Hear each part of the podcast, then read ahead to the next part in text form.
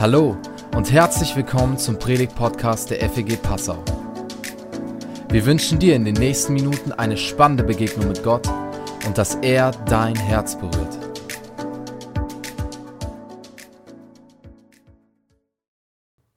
Wurdest du in deinem Leben schon mal abgewiesen? Abgewiesen von Menschen, von einem Menschen, den du liebst, abgewiesen von einem Job, von einem von mehreren Menschen, von einer Gruppe. Hast du es schon mal erlebt, abgewiesen zu sein? Vielleicht hast du dich mal irgendwo beworben auf eine Wohnung, wurdest abgewiesen. Ich glaube, das Gefühl, abgewiesen zu sein, das haben wir ja alle irgendwie schon mal erlebt im Leben, oder? Ich kann mich erinnern, in meinem letzten Semester, als ich Theologie studiert habe oder den Bachelor, da habe ich mich beworben bei einer Organisation am Bodensee. Und die haben mich dann noch eingeladen, ein Praktikum zu machen. Und dann habe ich dort äh, eine Woche lang so eine Silvesterfreizeit geleitet und das Feedback war richtig gut und ich konnte mir richtig vor gut vorstellen, da zu arbeiten, war eine Arbeit mit jungen Menschen, mit Studierenden aus Amerika, ähm, also verschiedene Freizeiten durchgeführt. Es war so richtig, was ich gedacht habe, boah, das wird mir so richtig Spaß machen. Und äh, ich habe mich dann da beworben, hatte da eben diese Freizeit und hab, bin mit so einem richtig guten Gefühl wieder nach Hause gefahren.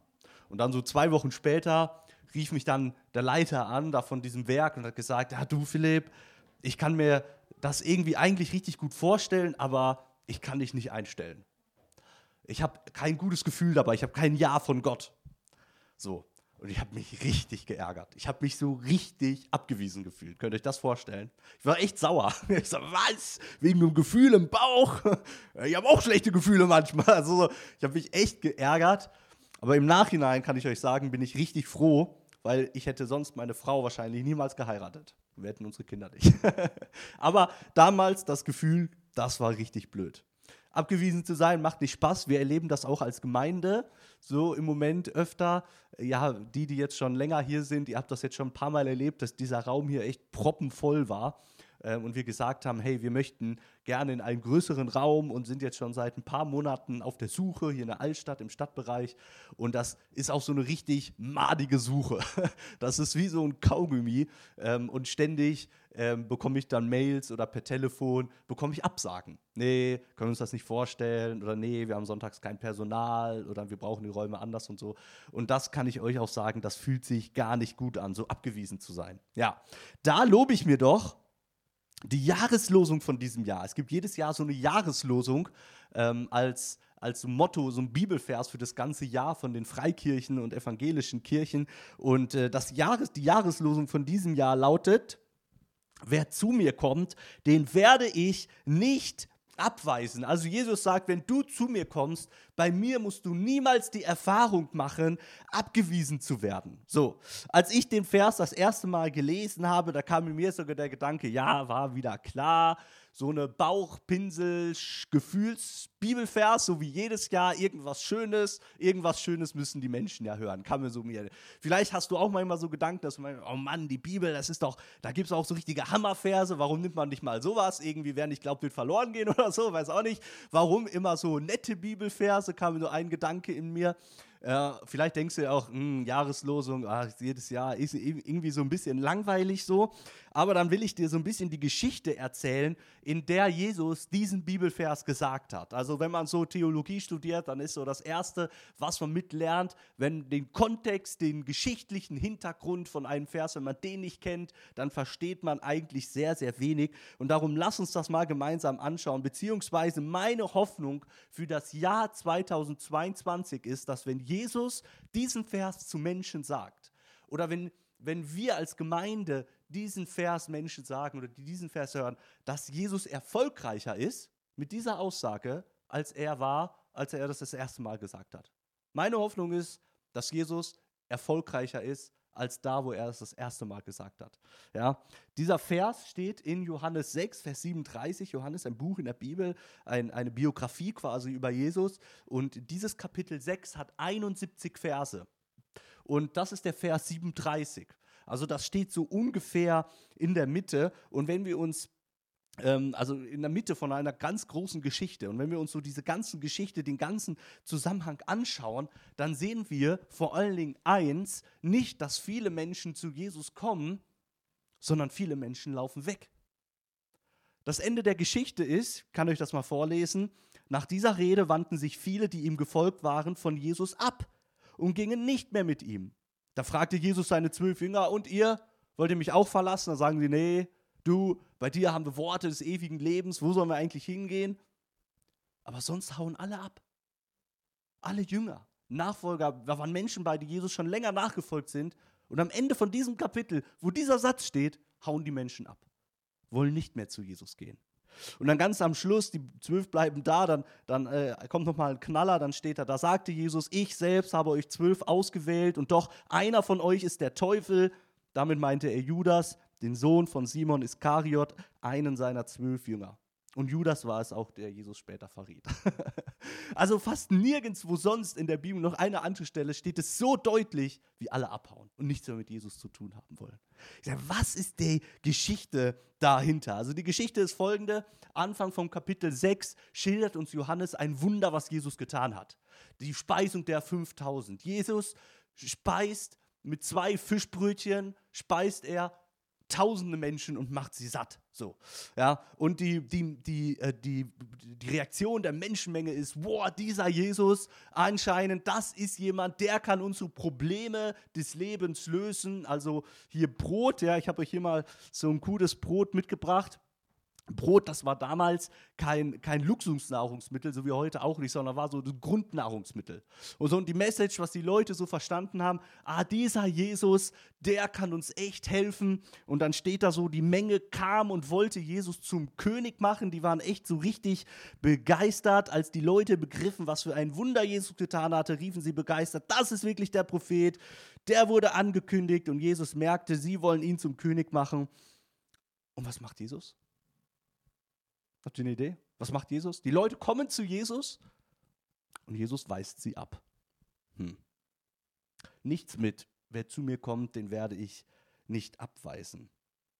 Es steht, Jesus merkte, die Leute wollen ihn zum König machen und Jesus merkt sehr schnell, die haben gar nicht so richtig verstanden, was hier gerade passiert ist.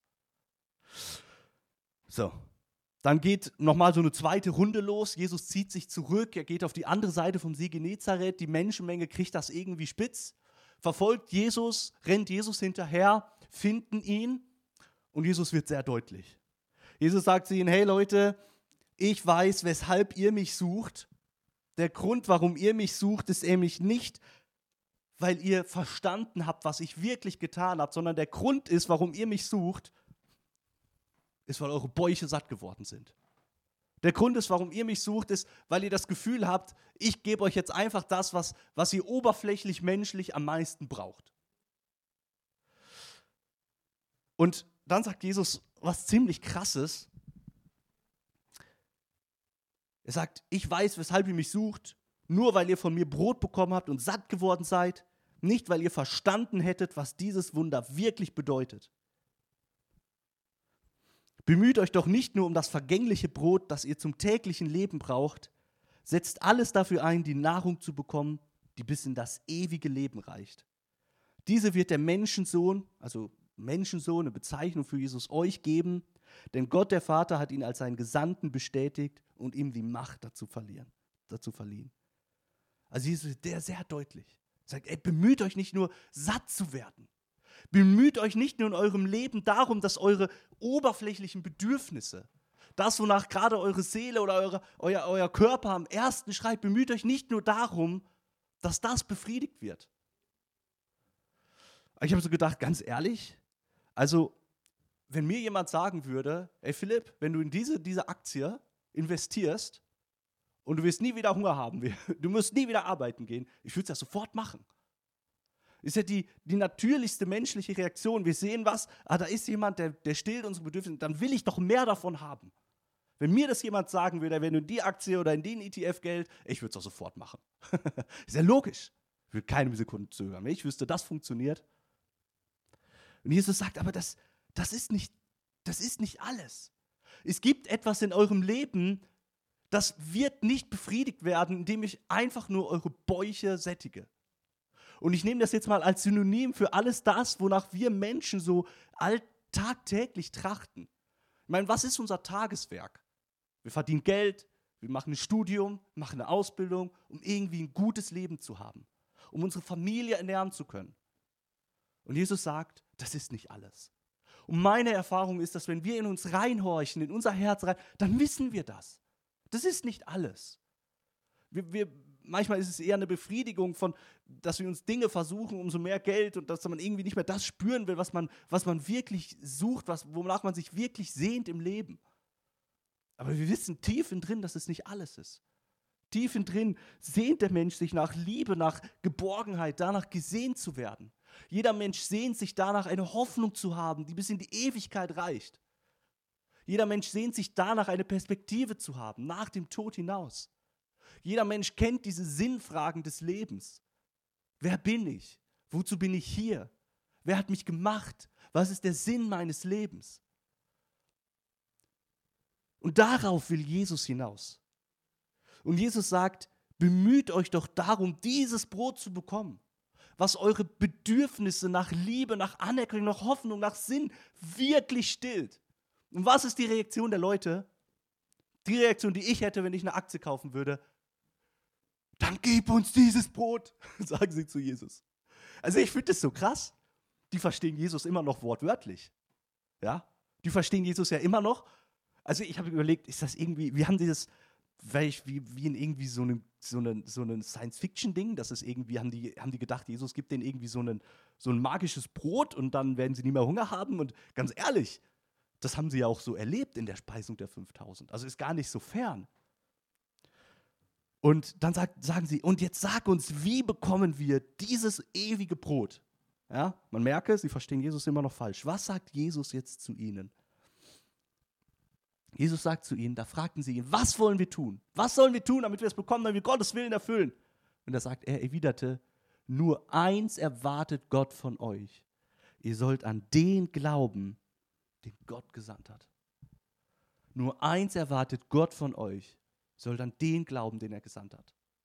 Wir haben das hier schwarz auf weiß, dass das, was die Reforma Reformatoren bekräftigt haben, eine Reformation, Sola fide. Allein aus Glaube werden wir gerecht. Allein aus Glaube werden wir gerettet. Allein Jesus zu vertrauen reicht, um in die Ewigkeit gerettet zu werden. Schwarz auf weiß. Allein aus Glaube. Das ist unsere ewige Speise. Das stillt unsere Sehnsucht nach mehr. Jesus zu vertrauen mit ihm zu leben, ihm zu vertrauen, dass er es schon richtig gemacht hat und dass er es in meinem Leben auch richtig tun wird. Dass er alles getan hat dafür, dass der Glaube ausreicht, um bis in die Ewigkeit gerettet zu werden. Allein aus Glauben. Und die Antwort der Leute finde ich so ein bisschen lustig. Wenn wir an dich glauben sollen, wandten sie ein, dann musst du es schon beweisen. Also ganz ehrlich, ganz ehrlich. Also wenn ich es erleben würde, dass jemand aus zwei Fischbrötchen so viel Brot und Fische macht, dass am Schluss zwölf Körbe übrig bleiben und 5000 Menschen, Männer, dazu noch Familien, Frauen, Kinder satt werden. Also, was, was für ein Wunder bräuchte ich dann nochmal? Also, ist unglaublich, gell? Dass du im Auftrag, du musst uns schon beweisen, dass du wirklich im Auftrag Gottes handelst. Kannst du nicht ein Wunder tun? Ich, hä? Naja, vielleicht so eins wie damals, als unsere Vorfahren in der Wüste jeden Tag Manna aßen. Es heißt auch in der Heiligen Schrift, er gab ihnen Brot vom Himmel. Das ist die Geschichte, das Volk Israel ist in der Wüste unterwegs, hat Hunger und Gott schickt Brot vom Himmel. Er lässt Brot vom Himmel, wortwörtlich Brot vom Himmel, das Manna vom Himmel fallen und das Volk Israel wird satt. Also eine interessante Verlinkung zu diesem Wunder, was Jesus eben gerade noch getan hat. Haben Sie das jetzt verstanden? Haben Sie verstanden, auf was Jesus anspielen will? Und kennen wir das nicht auch, diese Sätze? Also wenn ich glauben soll, dann. Dann muss erstmal dieses oder jenes passieren. Dann muss erstmal meine Mutter gesund werden. Dann muss ich Gott erstmal mir zeigen. Dann muss ich erstmal wieder einen Job kriegen. Dann muss ich erstmal wieder Jesus mehr in meinem Herzen fühlen. Dann muss erstmal die Depression, keine Ahnung. Wir haben das ja auch, diese Wenns. Also Gott, wenn ich wirklich, dann, dann muss, dann muss aber das passieren. Und auf einmal wird Gott eher so zu einem Dienstleister als jemand, dem wir Vertrauen schenken. Jesus entgegnete, Ich versichere euch, nicht Mose gab euch das Brot vom Himmel, das wahre Brot vom Himmel gibt euch jetzt, jetzt mein Vater. Und nur dieses Brot, das vom Himmel herabkommt, schenkt den Menschen das Leben. Und dann wieder, Herr, gib uns dieses Brot. Ist immer noch nicht verstanden, um was es Jesus geht. Sie haben immer noch nicht verstanden, dass Jesus sich als der versteht, der vom Himmel herabgekommen ist. Der dem Menschen nicht nur was Materielles geben will, sondern sich selbst geben will. Gib uns dieses Brot. Baten sie ihn. Und Jesus antwortet, ich bin das Brot des Lebens, sagte Jesus zu ihnen. Wer zu mir kommt, wird niemals wieder hungrig sein. Und wer an mich glaubt, wird nie wieder Durst haben. Doch ich habe euch ja schon einmal gesagt, ihr glaubt nicht an mich, obwohl ihr mich mit eigenen Augen seht.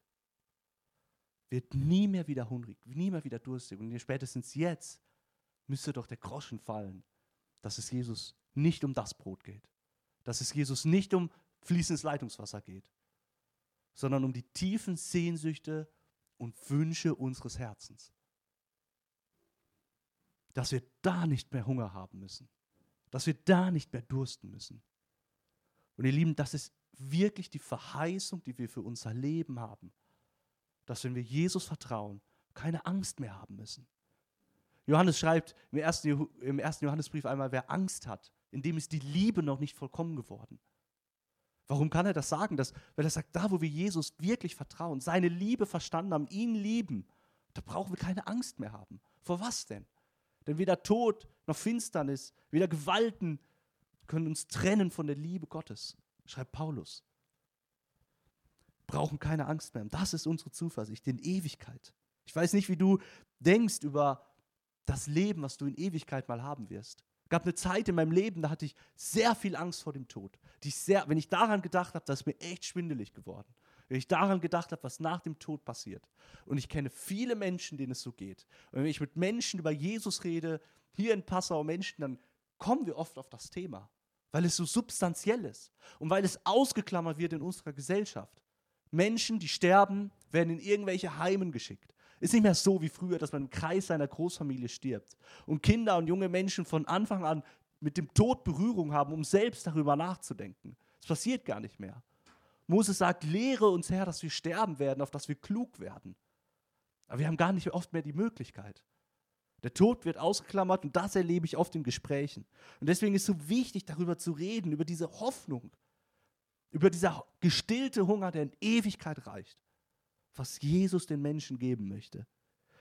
Und jetzt, man könnte auch sagen, man kann mit vollem Bauch in die Hölle gehen. Es bringt, Jesus sagt, es bringt nichts, nur gesättigt zu werden. Es bringt nichts, nur Vollkornbrot zu haben. Es bringt euch nichts. Ihr braucht etwas anderes, etwas, was in die Ewigkeit reicht. Und dann, jetzt in diesem Kontext, in diesem Kontext kommt die Jahreslosung. Alle Menschen, die mir der Vater gibt, werden zu mir kommen und keinen werde ich je abweisen. Also die Menschen laufen weg, Sie wollen nichts mehr sagen, Jesus, das passt mir nicht. Die Geschichte geht dann weiter. Ich muss es kurz erzählen, dass Jesus sagt, er dringt da weiter drauf, sagt, er geht dann noch krasser und sagt, Leute, also ich bin dieses Brot. Und jetzt sage ich euch was. Wer nicht mein Fleisch isst und mein Blut trinkt, der wird nicht in Ewigkeit leben, der wird verloren gehen. Nur der wird das Brot des Lebens haben. Und die Leute reagieren und sagen, was? Also Kannibalen? Also, ne, das sind wir nicht. Also da bleiben uns mal weg mit. Und das ist dann der Punkt, wo die Juden sich ärgern, sagen, das kann doch nicht sein. Also was für, na, und sich entfernen. Ihr sagt, wer zu mir kommt. Und die Dramatik in der Geschichte ist, dass aber niemand kommt, sondern die Menschen weggehen. Aber Jesus sagt, alle Menschen, die mir der Vater gibt, alle Menschen, es gibt keinen Menschen, den Jesus von vorhinein ablehnen würde. Es gibt keinen Menschen, den wir als Gemeinde ablehnen dürfen.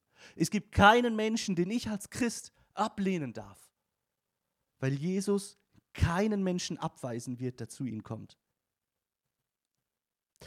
Es gibt einen Künstler aus Ostdeutschland, der das super dargestellt hat in einem Gedicht und das möchte ich euch kurz zeigen.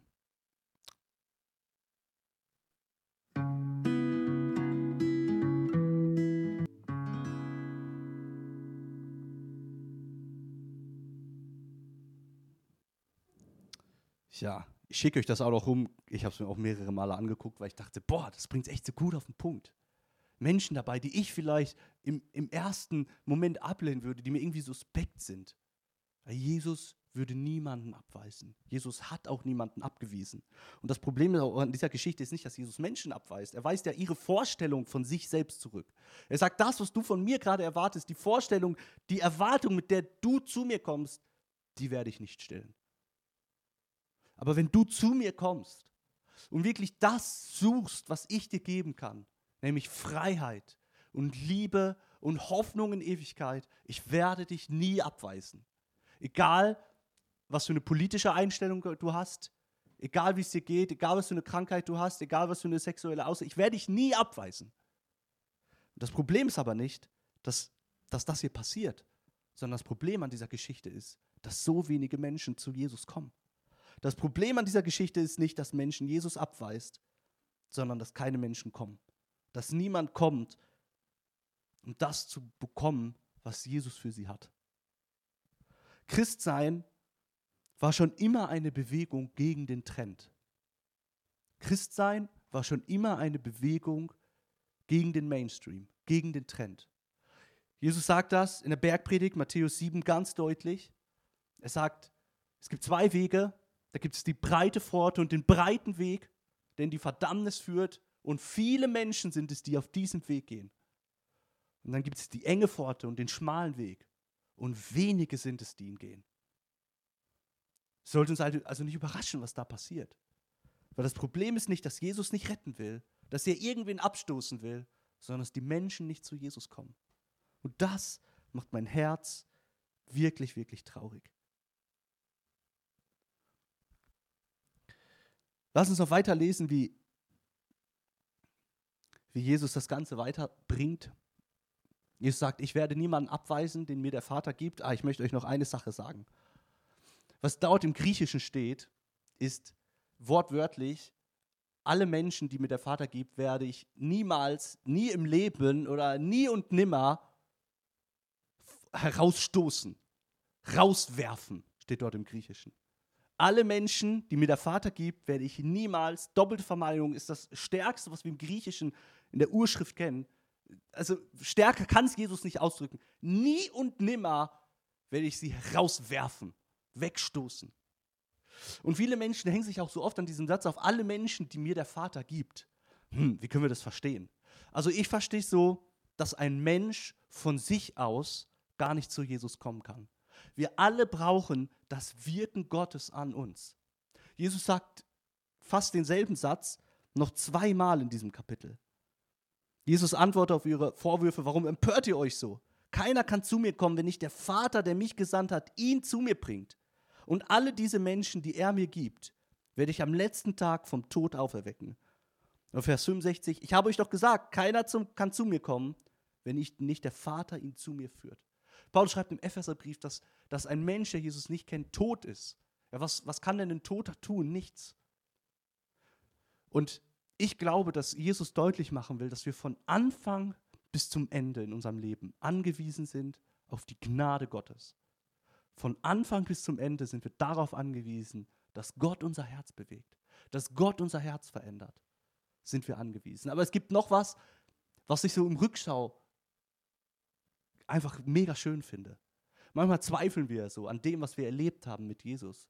Manchmal zweifeln wir, will Jesus mich wirklich haben? Und Jesus sagt, schau mal, wenn du zu mir kommst, dann ist das immer ein, ein Wirken der ganzen Trinität Gottes.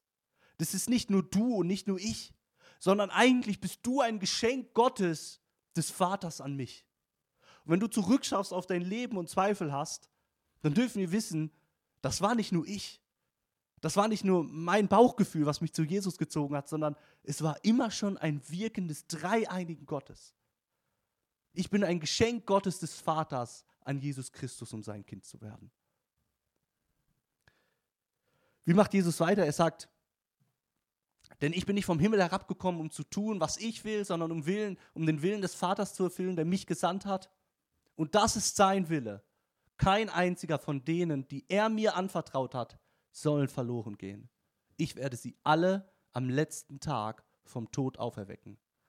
Denn nach dem Willen meines Vaters hat jeder, der den Sohn sieht und an ihn glaubt, das ewige Leben. Ich werde ihn am letzten Tage zum Leben auferwecken.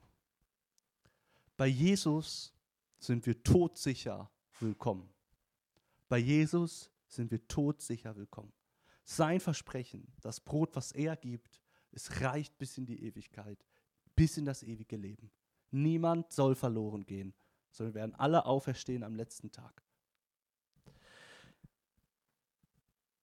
Wir haben jetzt so viel von, von, von Brot geredet, von ewiger Speise.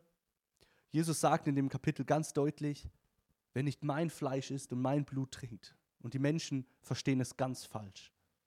Im Rückschau auf das, was war, auf diese ganze Geschichte von Jesus, wissen wir, dass Jesus dort schon einmal hindeutet auf, sein, auf seinen Tod am Kreuz und dann aber auch hindeutet auf das Abendmahl. Und deswegen hatten wir die Idee, heute das Abendmahl nach der Predigt zu feiern. Weil wie kann man das Abendmahl besser erklären als mit solchem Text? Und ich lade euch ein, ich lade euch ein, heute Morgen mit mir das Abendmahl zu feiern. Und mit mir das Fleisch zu essen und das Blut zu trinken. Und damit zu sagen, Jesus, ich vertraue dir. Ich glaube dir. Ich vertraue dir wirklich, dass du das stillen kannst, was meine Seele wirklich braucht. Ich vertraue dir, dass dieser Glaube mich trägt bis in die Ewigkeit. Und deswegen sagen wir auch, dass so wahr du dieses Brot gleich schmeckst, so wahr du dieses, diesen Traubensaft gleich schmeckst. Also wenn du kein Corona hast, dann solltest du noch Geschmacksknospen haben. Und so, so wahr du das schmeckst, und so wahr kannst du sicher sein, es ist wirklich wahr, was Jesus gesagt hat. Es ist wirklich passiert. Und wir werden jetzt eine Zeit haben, werden ähm, gleich ein, äh, ein Lied abspielen und ich lade dich ein, heute mal ganz besonders anders das Abendmahl zu feiern, dass ihr so vielleicht zu zweit oder zu dritt die Köpfe zusammensteckt und dass ihr gemeinsam dieses Brot und diesen Kelch dann trinkt. Und vielleicht, ähm, oder ich will euch wirklich ermutigen, dass dieses Jahr steht ja vor euch, dass ihr euch vielleicht ein, zwei Sachen wünscht, zusagt sagen, hey Jesus, äh, lieber Arno, schau mal, Jesus ist wirklich für dich gestorben. Er ist dein Brot. Du musst dir keine Sorgen machen. Du musst keine Angst haben vor der Zukunft. Du bist gerettet bis in Ewigkeit. Dass ihr euch so ermutigt für dieses Jahr und ähm, werden einfach dieses ein Segnungslied noch dazu hören. Und ich lade euch ein, einfach zur Ruhe zu kommen, zu beten, ähm, mein Alltag sieht so aus, dass ich dazu viel zu wenig Zeit oft habe als Familienvater. Vielleicht bei dir ähnlich oder andere Gründe. Nutze einfach die Zeit, könnt diese Zeit nutzen, um gemeinsam das Abendmahl zu feiern. Wenn du sagst, boah, das glaube ich nicht so richtig, das, das vertraue ich nicht irgendwie, nee, du weißt du was, dann kannst du das, dann musst du gar nicht das Abendmahl feiern. dann kannst du einfach sagen, nein, und das ist völlig in Ordnung. Ja. Ich werde das Lied anmachen, werden das in der Zeit das Abendmahl verteilen. Tut euch gerne zu zweit oder zu dritt zusammen feiert das gemeinsam und danach gibt es dann noch einen Segen von mir.